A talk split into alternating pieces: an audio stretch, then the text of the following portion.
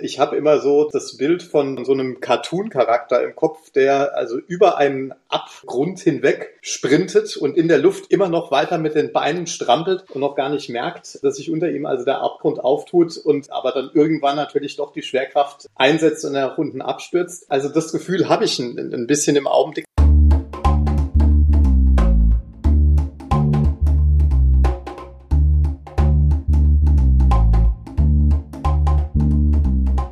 Finanzszene, der Podcast. Jeden Montag mit Gästen aus der Banken- und Fintech-Branche.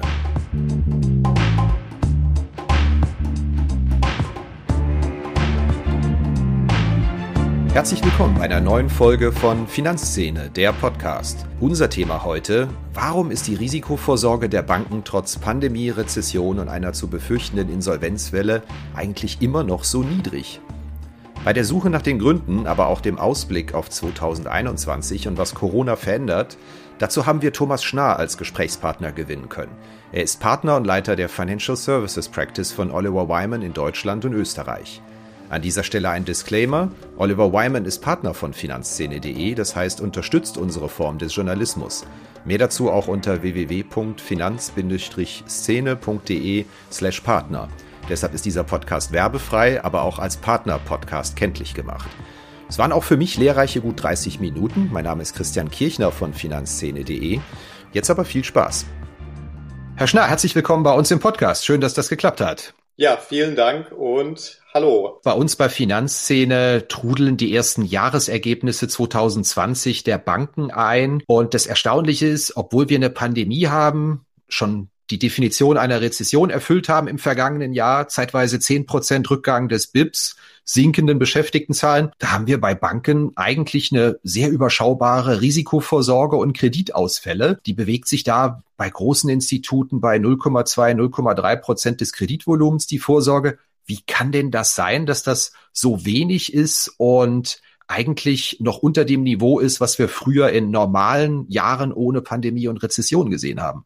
Ja, also das ist eine Frage, die ich mir auch sehr oft stelle.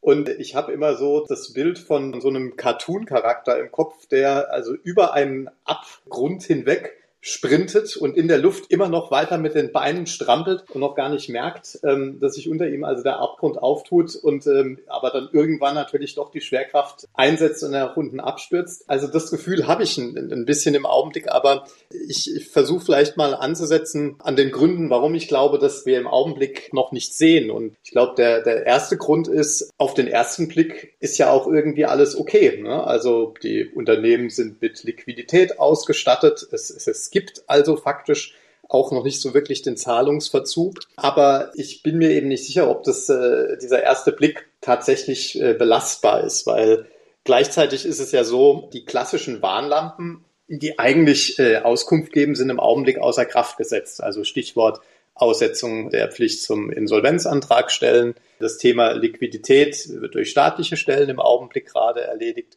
Also sprich, die Orientierung ist gar nicht so einfach.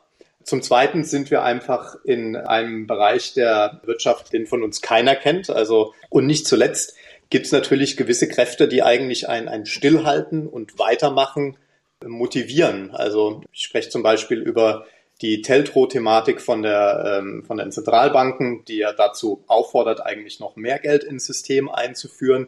Ähm, aber natürlich finden es auch Investoren cool, wenn wenig nach, wenn wenig Vorsorge gebildet wird. Und der letzte Punkt, der, der mir auffällt, ist, dass Deutschland ein, ein ziemlicher Outlier ist, wenn es die NPL-Erfahrung in, in Europa geht. Weil in vielen, vielen anderen Ländern ist dieses Thema deutlich prominenter, aber in, in Deutschland ist aufgrund der sehr großen Hilfe, die die staatlichen Stellen hier bereitstellen, noch sehr viel weniger angekommen. Gleichzeitig haben wir allerdings auch ein Bankensystem, das mit zu den unprofitabelsten in ganz Europa gehört.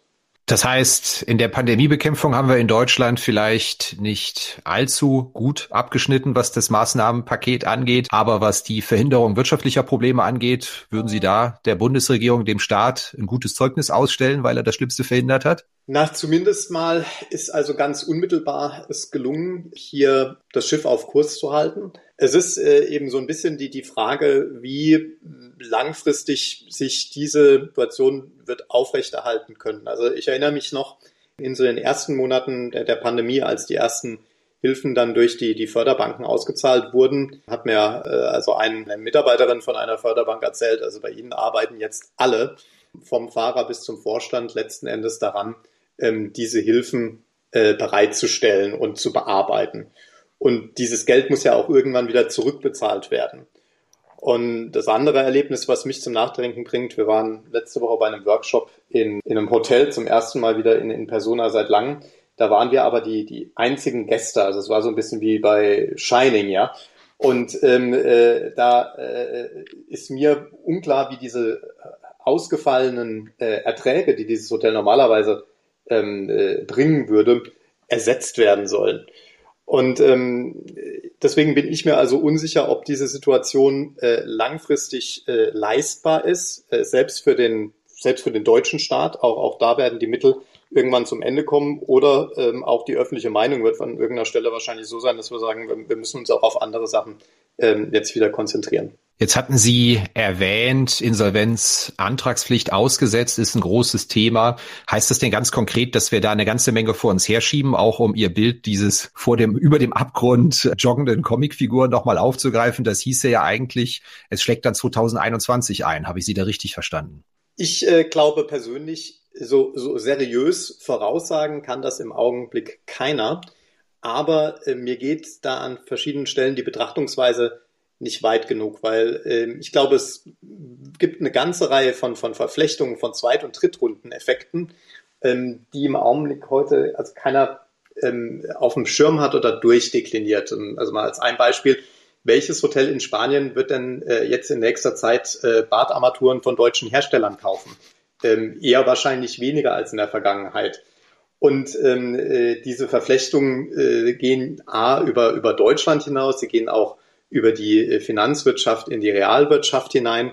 Und ähm, äh, diese, diese, dieses Durchdringen und Sichtbarkeit über das eigene Portfolio und wo die Verwundbarkeiten im eigenen Portfolio liegen, da ähm, äh, sehe ich im Augenblick noch relativ wenig Bemühungen, ähm, das systematisch über äh, Stresstest und, ähm, und, und Szenarioanalyse zu durchdringen. Ähm, kommt noch andere Unsicherheiten, wie zum Beispiel sich die Kombination Nachhalt der ganzen Nachhaltigkeitsdebatte in Verbindung mit der Pandemie äh, verbinden. Und ähm, äh, letztlich wird man aber auch an der Stelle gezwungen sein, sich mit der Thematik äh, näher auseinanderzusetzen, weil im Augenblick ist ja die Aufsicht noch sehr freundlich und ähm, äh, tut hier auch an verschiedenen Stellen vieles, um ähm, äh, zu verhindern, dass die, die Situation äh, schlimmer wird. Also Verschiebung von Basel IV, die Möglichkeit, Puffer aufzubrauchen äh, wird zwar im Augenblick gewährt, aber man muss sich äh, klar sein, das wird unter Sicherheit auch wieder zurückgedreht werden, wenn sich die Situation stabilisiert. Und gleichzeitig ähm, gibt es ja noch das Thema des NPL-Backstops, ähm, der die Institute zwingen wird, sich äh, deutlich intensiver nochmal mit der Frage auseinanderzusetzen, was ist denn jetzt wirklich ähm, ein Ausfall und, und was nicht. Können Sie das kurz erläutern, NPL-Backstop, was dahinter steckt? Na, das ist eine Regelung, die letzten Endes ähm, die ausreichende Bevorratung von äh, besicherten und unbesicherten Krediten äh, fordert, ähm, sodass also bei dem unbesicherten Teil nach zwei Jahren in der Endausbaustufe dann letztlich das gesamte Exposure besichert sein muss. Und während man jetzt immer noch dort etwas Spielraum hat, werden also dort gefühlt die, die, die Schrauben etwas weiter angezogen, ähm, weil wenn ich es also nicht ausreichend bevorrate, ähm, es dann eigentlich zu Eigenkapitalabzug kommt. Worüber ich jetzt ein bisschen stutzen musste, war, dass als ich Sie gefragt habe, Woran liegt es denn, was hier in Deutschland los ist mit den niedrigen Ausfallraten? Sie explizit erwähnt hätten, dass äh, deutsche Banken mit zu den unrentabelsten im europäischen Vergleich gehören. Schwingt da der Vorwurf mit, wenn es einem sowieso schon schlecht geht, ist man vielleicht bei der Risikovorsorge, schreibt man vielleicht doch nicht was runter, um die ohnehin schon schwache Profitabilität nicht noch schwächer werden zu lassen? Nö, das, das, das würde ich gar nicht so, so ähm, äh, in, in, in Verbindung setzen. Es ist eher die Sorge darüber, dass die äh, Ertragskraft ähm, von den deutschen Banken im, im europäischen Vergleich äh, geringer ist. Also ähm, Kapitalseite sehe ich jetzt weniger das Problem, aber das ganze Thema der, ähm, der Puffer, die aufzufüllen sind, dann in Zukunft ähm, ist, ist natürlich ähm, äh, deutlich schwerer, wenn man, wenn man keine oder, oder eine geringere Ertragskraft ähm, hat. Ähm, ich, ich denke, und da, dafür gibt es ja auch die Wirtschaftsprüfer, angreifbar ist also die äh, Bevorratung im Augenblick von der Seite äh, nicht. Ähm, aber das ist natürlich auch darin begründet, dass ähm, der, der, der Test ist etwas ausfallgefährdet oder nicht, im Augenblick sich an diesen Faktoren der, der, des ersten Blicks sozusagen festmacht. Ich würde an der Stelle gerne eine, eine fachliche Frage stellen. Wir wundern uns ja, ja bei Finanzszene auch häufiger mal über die extrem niedrige Risikovorsorge bei einigen Banken. Und da schrieb uns da letztens jemand, na ja, das kann ich Ihnen erklären. Der Fiskus sieht das überhaupt nicht gerne, wenn aggressiv Risikovorsorge betrieben wird, weil er vermutet, dass da was zum Thema Steuerverschiebung, Steuerersparnis im Spiel sein könnte, um sein Ergebnis zu mindern in, in so einem entsprechenden Jahr. Und da prallen dann zwei Interessen aufeinander. Einerseits der Fiskus, andererseits die Aufseher, die gerne mehr Risiko sehen würden. Würde ich Sie ganz kurz um eine ja. fachliche Einordnung dieses Hinweises bitten, der ja bestimmt für viele unserer Hörer aus dem Banken-Sparkassenlager interessant ist. Also es kommen, äh, glaube ich, bei, bei der Bildung von ähm, Vorsorge ganz, ganz viele Interessen zusammen. Da ist sicherlich die steuerliche Perspektive ähm, auch eine und, und in der Tat ähm, ist es so, dass also ein, ein, ein willkürlich hohes Bilden von, ähm, von Vorsorge äh, auch äh, nicht möglich ist, ja. Ähm, aber ich, ich, ich denke, im, im, im Augenblick gäbe es da sicherlich noch etwas Spielraum äh, nach oben. Also ich glaube nicht, dass wenn man sich jetzt die, die, ähm, ähm, die Vorsorgezahlen anschaut und die Rückstellungen, dass die schon am obersten im zu, äh, zulässigen Ende der Spanne sind bei den Banken. Also da wäre, glaube ich, doch, doch noch etwas mehr möglich. Um Ihnen mal so eine allgemeine Stimmungsfrage zu stellen. Sie sind ja sehr viel bei Banken unterwegs, äh, die auch ihre Kunden sind. Im Moment hat man so in den vergangenen Wochen das Gefühl, dass doch wieder Optimismus einkehrt. Man sieht es ja auch an den europäischen Bankaktien am entsprechenden Index, der, ich glaube, über 30 Prozent zugelegt hat seit Anfang Februar weil die Zinsen auch wieder ein klein wenig steigen. Also ja. man ist so ein bisschen Morgenluftatmosphäre, dass man denkt, sowohl das Ende der Pandemie als auch vielleicht das Ende der ja, der Dauerniedrigzinsen, extrem Negativzinsen äh, ist in der Luft. Ist das zutreffende Beschreibung? Der Markt lügt ja bekanntlich nicht, aber ähm, ich, äh, ich denke, dass das Thema gerade steigende Zinsen ist natürlich ein äh, zweischneidiges Schwert, ähm, auch im Zusammenhang gerade mit der NPL-Diskussion. Äh, ähm, wenn das alles langsam und geordnet jetzt vor sich äh, geht, dann ähm, ist das äh, sicherlich auch eine Bewegung hin wieder zur, zur Normalität, was, was die Zinssituation angeht. Aber es besteht natürlich die Gefahr und die letzten Schwankungen an den Märkten waren ja auch eher ruckhaft, dass es bei diesem Zinsabstieg äh, zu ganz plötzlichen Bewe Bewegungen kommt, nicht? Und äh, das ähm, birgt natürlich eine Menge von Gefahren, weil die Korrelationen einfach sehr groß sind. Also wenn die Zinsen, mal dieses Gedankenexperiment machen, schnell steigen würden, ähm, wäre das schlecht für die Aktienmärkte, es wäre schlecht für, für die Bondpreise und es wäre sicherlich auch schlecht für Unternehmen und Einzelpersonen, die im Augenblick ähm, einen hohen Debt Leverage aufgebaut haben. Äh, und es wäre auch für ähm, Staaten schlecht, der, deren Verschuldung ja bekanntermaßen extrem ähm, hoch ist. Das ist zwar alles äh, derzeit eingeloggt zu niedrigen Zinsen, ähm, aber ähm, die, die Werte der, der, der Papiere würden sich natürlich hier massiv verschieben. Von daher ähm, muss man, glaube ich, bei den Zinsen sagen, also be, be careful what you wish for und, und, und in welcher Geschwindigkeit. Aber äh, insgesamt würde ich auch sagen, vom, vom, vom, vom Gefühl her meint man schon das Ende des Tunnels auch mit Impfungen und so weiter ähm, zu sehen. Ähm, allerdings ist es ja so, dass diese, diese Pandemie uns gelehrt hat, dass man immer auch ähm, vorbereitet sein muss ähm, und äh, es nicht vorbei ist, bis es, bis es tatsächlich vorbei ist. Gibt es aus Ihrer Sicht einen ganz klaren Zusammenhang zwischen den Geschäftsmodell von Banken und welche Risikovorsorge betrieben werden muss? Ich meine, dass ein Immobilienfinanzierer im Moment in Probleme gerät, ja, nicht allzu gut gelitten auch am Kapitalmarkt ist. Gewerbeimmobilienfinanzierer, das kann man noch nachvollziehen. Aber wir beobachten doch auch bei einzelnen Instituten da eine, eine extreme Schere zwischen extrem niedriger und ja, äh, moderater bis doch eher höherer Risikovorsorge. Haben Sie da eine grobe Vorstellung, welche Bereiche im Moment akut betroffen sind und welche vielleicht die nächsten sein könnten, wo es ein bisschen spannender wird?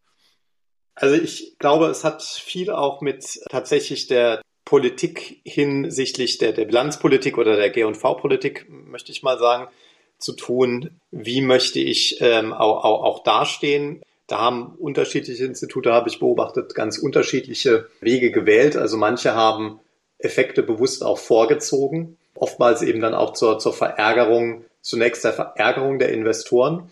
Ähm, aber dann im zweiten Schritt äh, war die Reaktion, naja, jetzt ist das Schlimmste ja schon verdaut, dann wird nicht mehr so viel kommen. Also ähm, die haben äh, jetzt quasi schon alles abgearbeitet. Das ist so der eine Weg, den ich sehe. Und äh, der andere ist tatsächlich der, ähm, naja, bei uns ist bisher noch nichts angekommen und deswegen sind wir optimistisch, dass es auch so bleiben wird.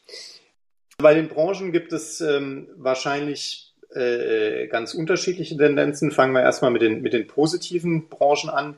Ähm, so ein Bereich wie Logistik wird, wird sicherlich ähm, ein, ein Gewinner äh, sein und, und auch bleiben, ähm, während ähm, der, der Einzelhandelsbereich ähm, äh, leidet, äh, aufgrund aber jetzt Gründen, die, die weniger mit der Pandemie zu tun haben, sondern wo man einfach die Effekte der Verschiebung hin zum E-Commerce sieht. Ähm, beim Thema Office äh, scheiden sich äh, so ein bisschen die Geister. Zum einen, wenn man jetzt mal nach Deutschland schaut, bleibt das weiterhin die, die wichtigste und interessanteste Assetklasse. Und ähm, das erfolgt mir auch an der öffentlichen Debatte. Also ist jetzt äh, das Homeworking, so Working from Home, eine, äh, eine, eine, eine Ausnahmesituation oder ähm, gehen wir eigentlich in eine Situation äh, zurück, wo wir hier ein permanentes äh, Homeoffice haben? Ähm, da wird sich der Flächenbedarf ähm, sicherlich ganz anders entwickeln. Also ich denke, das ist äh, noch, noch, noch unklar, ähm, welche, welche ähm, Assetklasse besonders getroffen ist. Thema rund um Hospitality äh, extrem stark getroffen und, und Verkehr, äh, Luftfahrt und ähnliches. Aber äh, welche, welche Branche es dann akut als nächstes treffen könnte, ist, ist schwierig zu sagen. Mal etwas provokant gefragt, ist es alles aktuell so bei der Vorsorge noch nicht ganz so ein großes Problem, weil die Branchen, die jetzt sehr stark betroffen sind, ich nenne mal Kulturbereich, Gastronomiebereiche, sowieso die Bereiche sind, die bei der Kreditvergabe bei vielen Häusern nicht ganz so gut gelitten sind aufgrund ihrer Risiken und Zyklizitäten? Also ich, ich glaube eher, dass das ähm, im Augenblick ein, eine systemische äh, Reaktion ist also man könnte ja fast sagen, der, äh, das kleine Restaurant um die Ecke, dem, dem geht es im Augenblick schlecht, kriegt aber die, die Erstattung der, der ähm, Einkünfte vom, vom Staat, hat dann vielleicht mit äh, dem, dem Vermieter des Lokals vereinbart, dass nur die Hälfte oder gar keine Miete bezahlt wird. Und ähm, äh, der Eigentümer des Gebäudes überlegt sich äh, für sich, naja, soll ich den jetzt wirklich rausschmeißen, weil ähm, ich kriege im Augenblick wahrscheinlich sowieso keinen anderen Restaurantbetreiber rein und äh, überlegt sich vielleicht, naja, und die Bank hat bei mir auch noch nicht angeklopft. Ähm, also ich, ich, ich glaube, da, da, das, da, da ist ähm, eher ein Zusammenwirken dieser unterschiedlichen Kräfte und das ist sicherlich auch politisch bis zu einem gewissen Grade gewollt, ähm, diese, diese Schwebesituation aufrechtzuerhalten über, über die Branchen hinweg. Aber ähm, aus meiner Sicht, und das sehen wir auch, wenn wir mit unseren Restrukturierungskunden zusammenarbeiten, es ist schon so, dass die Ertragskraft auch auf der Unternehmensseite an verschiedenen Stellen ähm, geschwächt worden ist. Und selbst wenn, wenn jetzt wieder alles zurück ins Normale geht, wird es auch dort Zeit brauchen, um erstmal wieder die Puffer entsprechend aufzubauen. Sie hatten jetzt eben gesagt, diverse Ausnahmeregelungen werden über die, die Zeit auch wieder zurückgefahren und die Daumenschrauben äh, ein bisschen enger gedreht, wieder auch bei den Aufsehern, was die Banken angeht. Jetzt hat sich doch seit der Finanzkrise 2008 eine ganze Menge an Dingen verstetigt, die eigentlich auch als Ausnahmen eingeflogen worden sind, dann aber zum Dauerzustand geworden sind. Ich glaube, das gilt ganz besonders für die extrem expansive Geldpolitik. Könnte das eventuell im Bereich Risikovorsorge, faule Kredite genauso laufen, dass man einfach sagt, nee, sorry, da kommen wir einfach nicht mehr raus. Wir brauchen die Banken hier für den Kreditvergabemechanismus. Also müssen wir eigentlich auch den extrem laxen Umgang mit Non-Performing Loans äh, zum Dauerzustand machen, damit wir die nicht verlieren? Das ist eine interessante Frage. Ich glaube, ähm, das wäre einfacher möglich, wenn wir weiterhin in einem Zustand wären, wo die einzelnen Länder in Europa ganz unabhängig voneinander ähm, agieren. Aber da wir über Europa hinweg ja auch so eine große Spreizung haben von, also wie werden NPLs, wo fallen sie an? Wie schnell werden sie aber auch in den Bilanzen gezeigt und wie wird damit umgegangen? Kann ich mir schlichtweg nicht vorstellen, dass man ähm, über ganz Europa hinweg einen Ansatz fahren kann, der ähm, äh, das, äh, das so zulässt und es ermöglicht, hier also den gesamten ähm, äh, Kontinent in der Schwebe zu halten. Dafür sind die, die Ungleichheiten dann doch ähm, zu groß und äh, schließlich wird es dann im Wettbewerb auch mit äh, nicht-europäischen Banken, ähm, glaube ich, einfach zu schwierig werden, diese Fiktion, die es ja wäre, äh, aufrechtzuerhalten. Ich hätte gerne noch mal tatsächlich auf die Zinsen eingehen, die Sie eben mhm. erwähnt haben. Was passiert denn, wenn die Zinsen steigen? Ich habe so das Gefühl, wir haben uns völlig von diesem Szenario verabschiedet. Auch alle Prognosen sehen ja eigentlich vor, dass die Zinsen eigentlich nie wieder steigen können. Ich finde es ganz interessant, dass Deutsche Bank und Commerzbank jahrelang in ihren äh, Jahrespräsentationen mit Slides gearbeitet haben, was denn passiert, wenn die Zinskurve oder wenn wir über alle Laufzeiten 100 Basispunkte steigen, wie viele Milliarden an Erträgen da reinkommen zusätzlich. Ja. Die hat man jahrelang drin gehabt, mittlerweile hat man sie nicht mehr drin, was für mich so ein Zeichen ist, man traut sich schon gar nicht mehr damit um die Ecke zu kommen, was denn wäre, wenn die Zinsen steigen. Hätte das jetzt, was glauben Sie mal so ganz allgemein, netto positiv, netto negativ, wenn die Zinsen steigen? Kriegen wir dann ein Problem bei den Non-Performing Loans oder überwiegen da die Vorzüge, dass man wieder mehr Geld im Zinsgeschäft verdienen kann? Es sind so viele Effekte, dass es, glaube ich, ähm, ohne dass man selber für das eigene Portfolio das einmal durchspielt, schwer zu einer pauschalen ähm, Aussage kommen kann. Ich persönlich glaube, im Augenblick wär, wäre ein, ein, ein leichter Zinsanstieg äh, leicht und langsam, wär, wäre sicherlich ein, ein, ein, besseres Signal, als wenn wir einen plötzlichen ähm, Verriss haben. Aber man, man ähm, kann wahrscheinlich an der Stelle auch die, die, die weiteren Effekte äh, gar, nicht, gar nicht seriös abschätzen. Vor, wie gesagt, vor plötzlichen Bewegungen muss man immer, glaube ich, etwas größere Furcht haben, weil es äh, dazu führen würde, ähm, dass, äh, dass sich Sachen äh, fundamental verschieben. Aber also ich weiß auch schon jetzt von dem einen oder anderen äh, Manager im Kapitalmarkt, der sehr langläufige niedrig verzinste Staatsanleihen, 100 Jahre und ähnliches bei sich liegen hat, ähm, die die Entwicklung im Augenblick gar nicht lustig finden. Ähm, also da, da, da, da spielen zu viele Sachen gegeneinander, aber ähm, genau. Ich habe mich immer schon gefragt, wer diese Menschen sind, die diese hundertjährigen Anleihen kaufen mit den kompletten Zinsänderungsrisiken. Sie kennen offensichtlich welche. Das ist ja, ja interessant. Irgendwo, irgendwo muss das Geld hin, nicht? Und, und das ist vielleicht nochmal ein anderer Aspekt, wenn wir, wenn wir gerade bei, bei Zinsen und, und bei Geldpolitik sind, dass diese äh, doch ein gewisser Inflationseffekt ja schon auch jetzt zu beobachten ist, aber wahrscheinlich eher auf der Asset-Seite ähm, als in den Verbraucherpreisindex. Also wenn ich mir äh, überlege, äh, wo, wo, der, wo die Aktienindizes stehen, äh, wenn ich mir ähm, ähm die Hauspreisentwicklung ähm, anschaue, äh, oder auch äh, welche Multiples äh, gezahlt werden für, für, für junge Startup-Unternehmen. Ähm, da, da zeigt sich aus meiner Sicht zumindest doch ganz eindrücklich, wo diese Wall of Liquidity ähm, eigentlich im Augenblick ähm, reindrückt. Ne? Und ähm, das wäre wahrscheinlich mit die, der größte Effekt, äh, wenn man jetzt den reinen Bankenfokus verlässt, von steigenden Zinsen, dass wahrscheinlich dieser Fluss und den Druck, den es im Augenblick in diese Assetklassen gibt, dass der sich äh, umkehren könnte im schlimmsten Fall.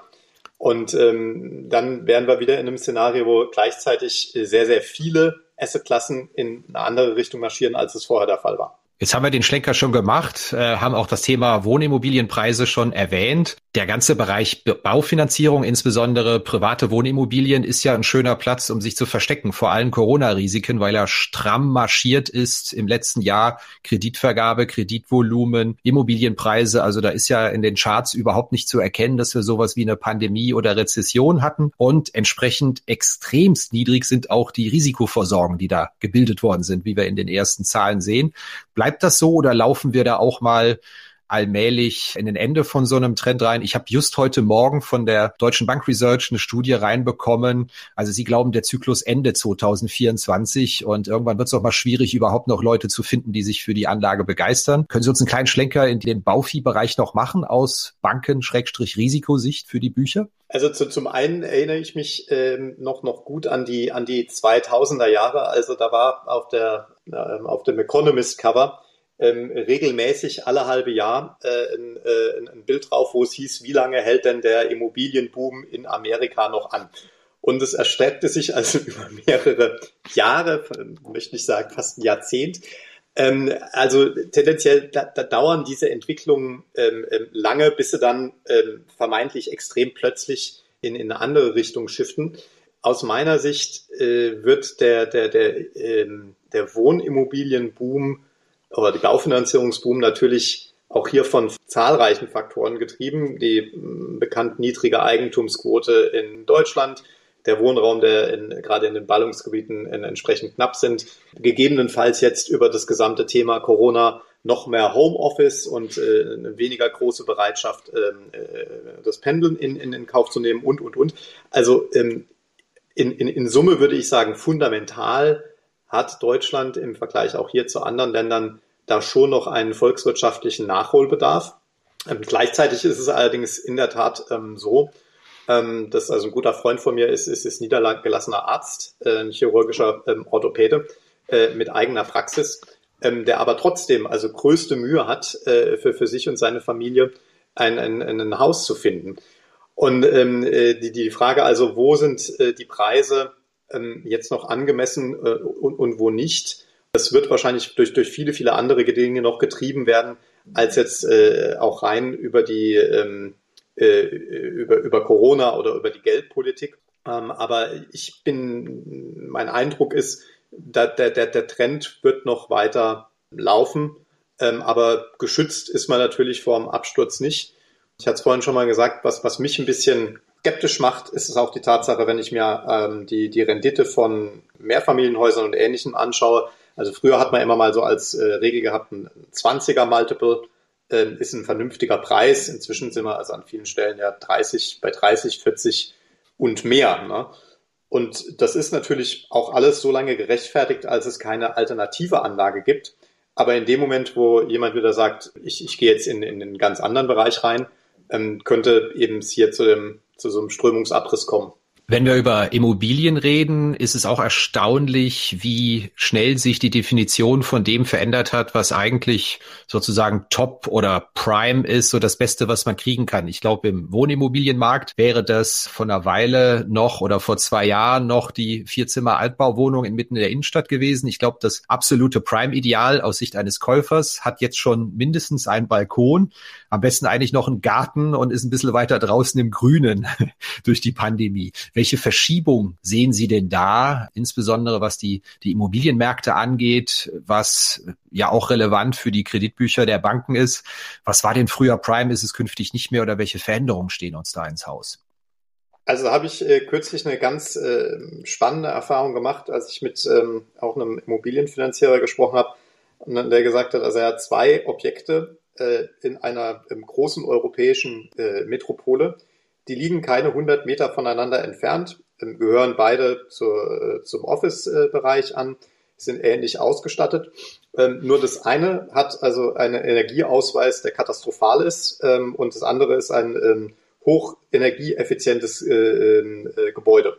Und da konnte man also den, den, den, den Wert und auch die Nachfrage von möglichen Investoren in der Transaktion den Unterschied darin extrem deutlich sehen. Also da verschiebt sich im Augenblick nicht nur aufgrund der, der, der Pandemie und der Frage, ist die Innenstadt weiterhin so beliebt äh, oder nicht, sondern eben auch wegen der, der Risiken, die es für Gebäude gibt, aber dem gesamten Nachhaltigkeitsdiskussion, ähm, die die Lage extrem. Und also anderer äh, Kunde hat er erwähnt, naja, man muss sich natürlich auch mal überlegen, was passiert denn, äh, wenn man jetzt darüber nachdenkt, wie man gegebenenfalls Hotels umbauen könnte in, in Bürogebäude oder ähnliches? Und einer der, ähm, der, der Schwachpunkte an diesen Überlegungen ist, dass oftmals die, die Aufzugsphalanx äh, für Büros komplett anders ausgelegt ist als für Hotels.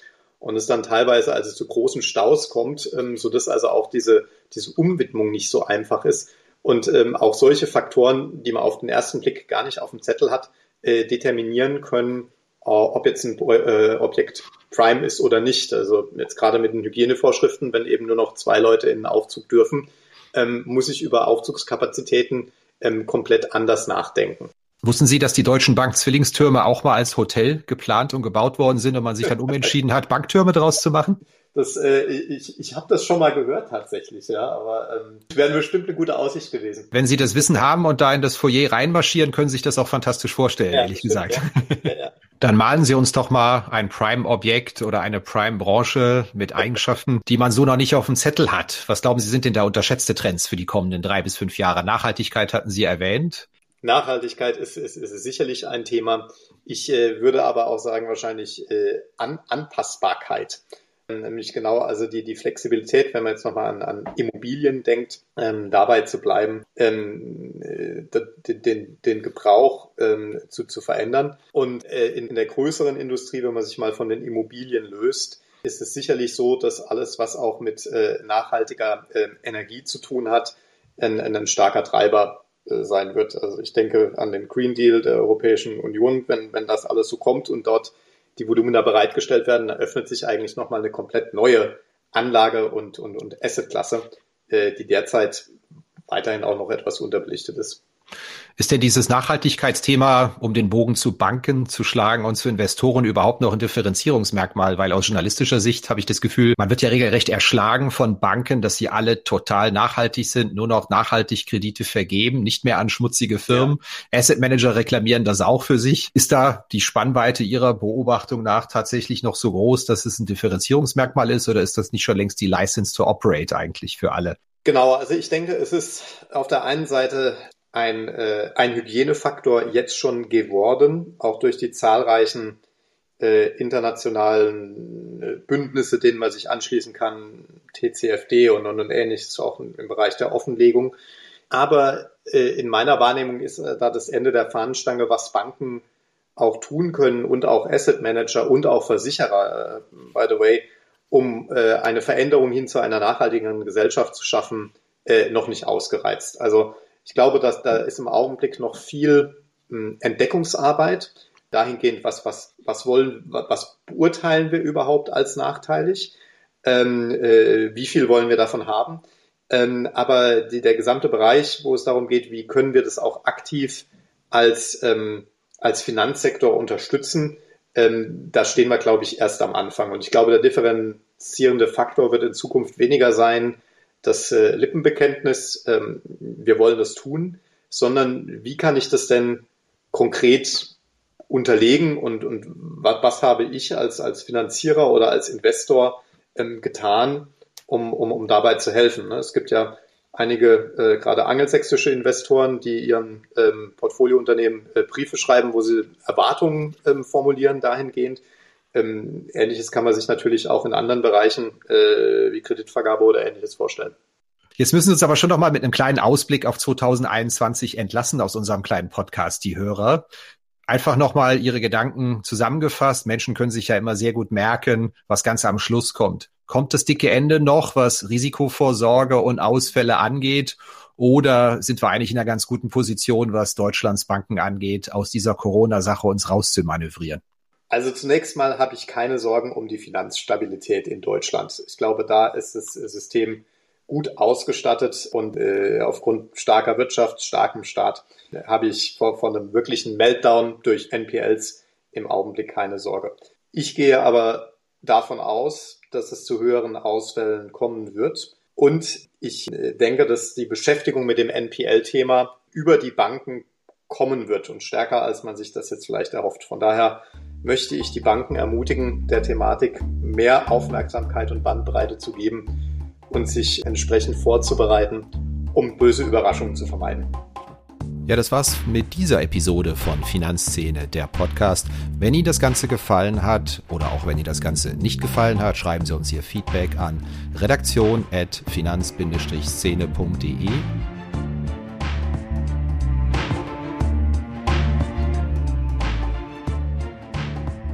Redaktion und Host Christian Kirchner. Musik Liturgy of the Street von Shane Ivers, www.silvermansounds.com. Coverdesign Elida Atelier Hamburg.